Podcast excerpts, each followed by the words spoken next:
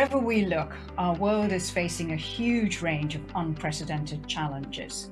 So, if you're a leader right now, how do you navigate your way through this? How do you make decisions in the teeth of so much uncertainty? How are you going to reconnect your people and rebuild your team so that they're fit to face the future? And what does it even mean to be a leader in such an increasingly challenging world? These and other questions I've been putting to top business leaders from across Europe, and I've had some surprisingly candid responses. So why don't you join me, Nisha Pele, for the latest episode brought to you by Sherpany of The Agenda. My guest today has been described by the Financial Times as one of the 50 most influential businesswomen in the world. When she moves into a position, she thinks from the outset about the inheritance that she would like to leave in the organization when she moves on. Well, what has she done then? Well, for seven years, she was CEO of the Swiss logistics company Panalpina, and she rose through the ranks to take the top position. Since then, she has had board mandates at Logitech, Julius Baer, and also currently she is chairwoman of the reputed Swiss railway system. Let me introduce you to Monika Ribar. Welcome, Monika. Good to have you with us on the agenda. Thank you very much and uh, happy to be with you. So, when we last spoke, Monika, you told me about an executive program you were sent on at Harvard Business School when you first took over as CEO at Panalpina and, and what a big impression it made on you. Why was that? Tell us. Yeah, it was really an interesting story because the first thing we had to do when we arrived was the first evening they asked us to write um, what we would like to be remembered of when we would finish the job as CEO. So, and this was, of course, um, a little shock in the, in the beginning, but it was really interesting to, to, to look at what what do i want? Because if you start something like that you think about probably the first 100 days which is normal but not the whole period and not what would you like people to to to, to remember you. And what did you want your legacy to be? What did you write down? For me i mean it was a it was a, special situation of the company of course at that time that uh, the company was very much patriarchal uh, led. And i knew it was my my job to bring the company into a new area of more with modern styles with also modern management styles uh, which is of course a huge cultural change. And i i also always thought i would be the person that would lead that. And you were of course the first female ceo too at Panalpina. Yes. Yeah. Now, absolutely. Were you able to hold on to that vision? Because uh, I understand within a few months, maybe just six months of taking over, you had to go into firefighting mode to deal with a, a, a US Department of Justice investigation into Panalpina with corruption being uh, alleged, and it was pretty sticky. What did you do? Yes, I mean, um, I would say to your first question, yes, at the end, I think I, I was able to do this change, the culture change to a certain extent.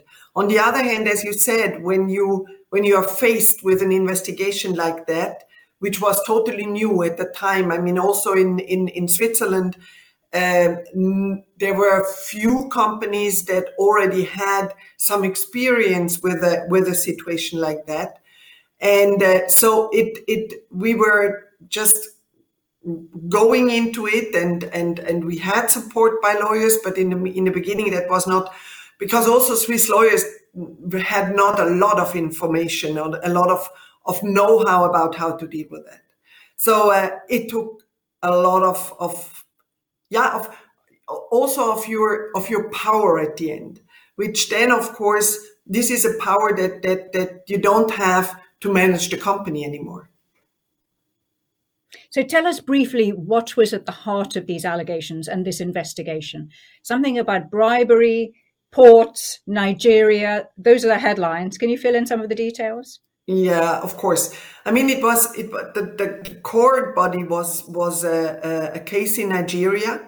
So there was another company that was taken over by General Electric at that time, and they they uh, uh, alleged themselves that they did wrong. And Panalpina was the only service provider at that time.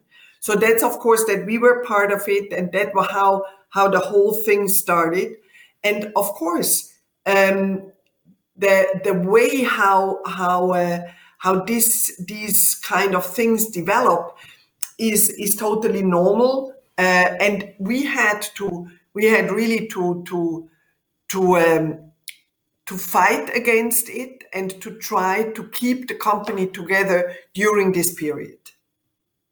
So, how did you manage to do that? Keep the company together, focus on the company and the employees, while at the same time having to deal with the Department of Justice in the yeah, US, I think hugely powerful body.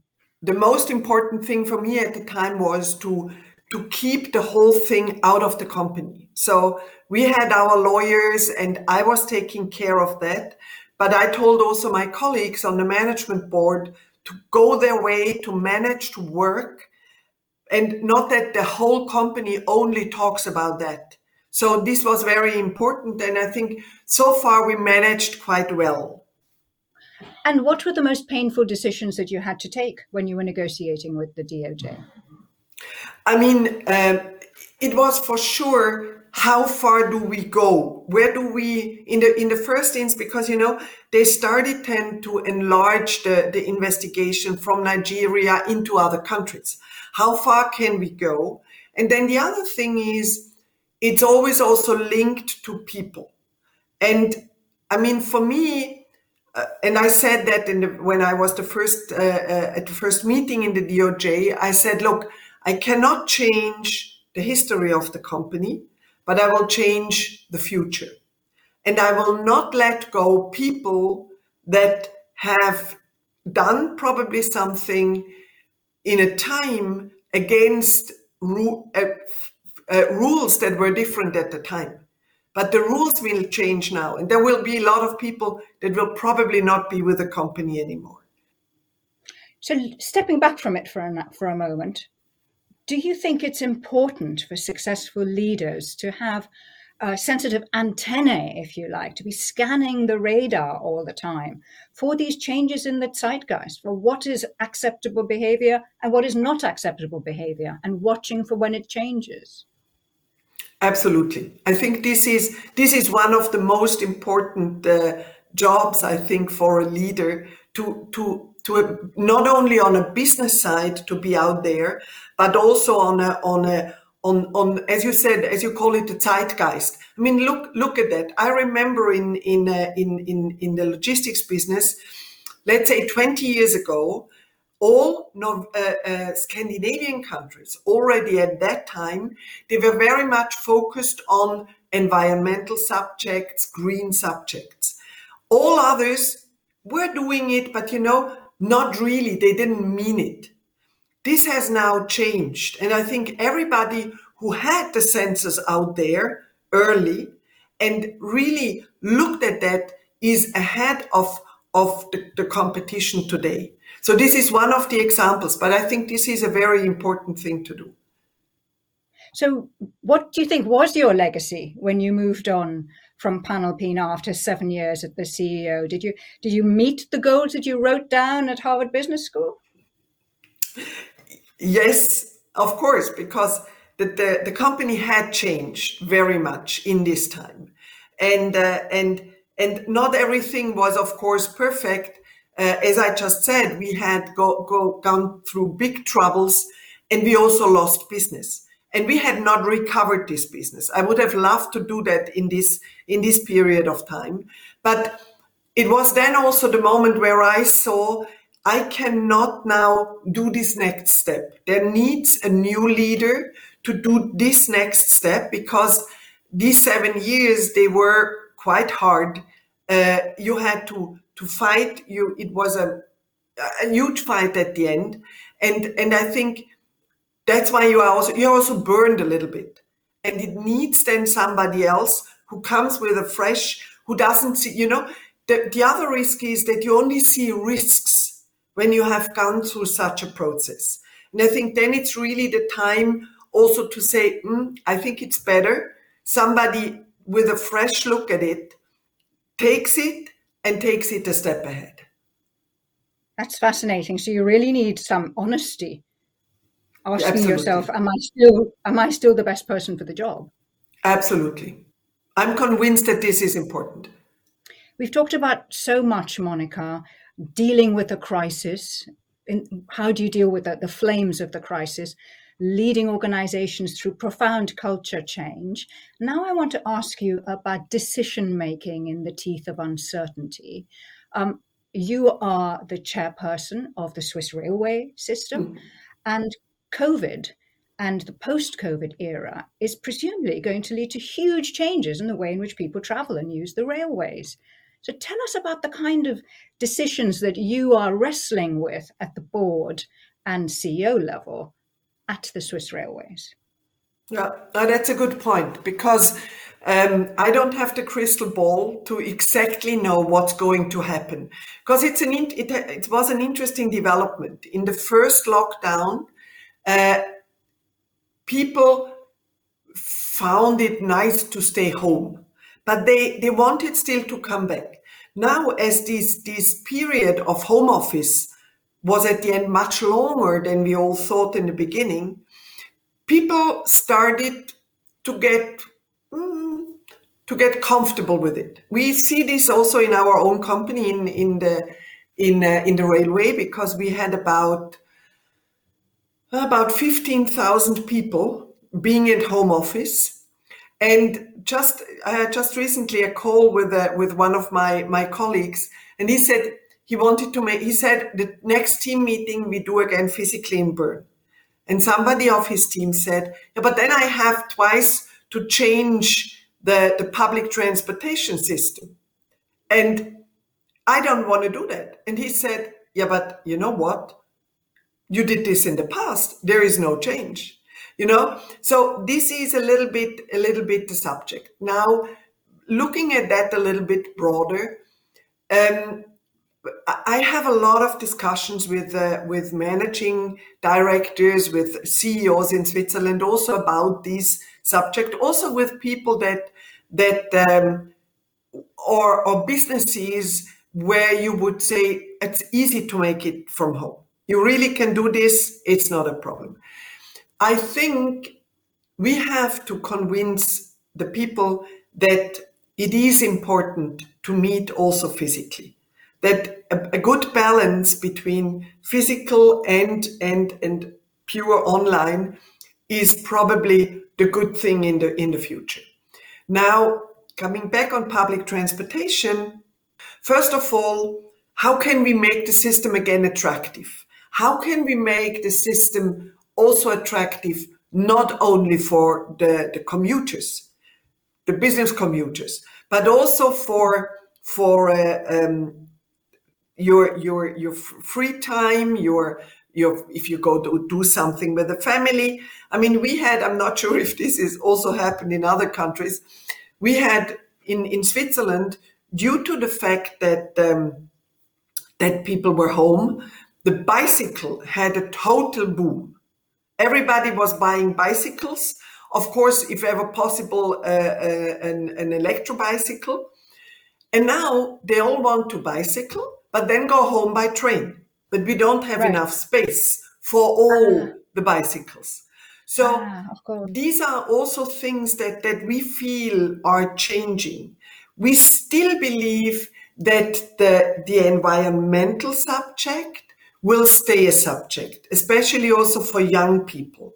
So our discussion is on the one hand, how can we make it again more attractive uh, for people to use the railway? Because I mean, the other thing is, as a as a, a governmental owned company, there is of course uh, a lot of people that have an opinion about that. So all the politicians and the government and then all the regulators. So it's it's really hard. So then what are your thoughts on diversity, which is increasingly something that organizations embrace. Um, not just gender diversity, but ethnic and geographical diversity. Yeah. What difference does it make, if any? For me, it's it's I and I'm I'm a, an, I'm hundred percent behind diverse teams from language, from whatever what is possible and what makes sense for a company.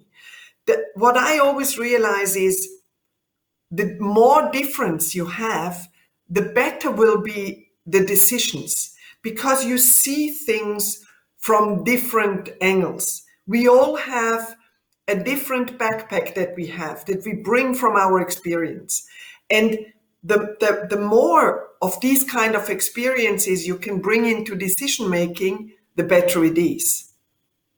Monika, we've talked about a number of different things during this conversation uh, leading through a crisis, leading an organization through culture change and profound culture change at that, and making decisions in the face of uncertainty. Is there a final thought you want to leave our listeners with?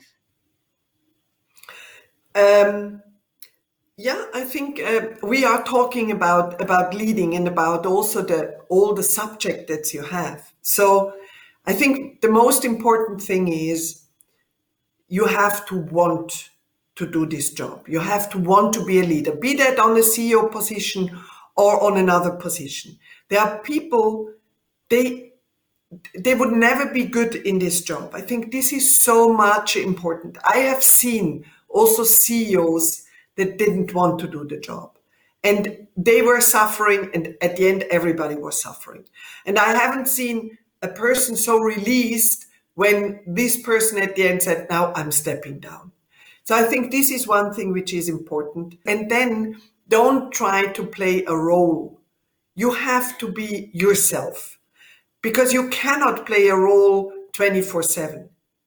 So the more authentic you are, the more people will believe in you. Monika Ribar, it's been a pleasure meeting you and your authentic self. Thank you for joining us on the agenda. Thanks. Thanks very much.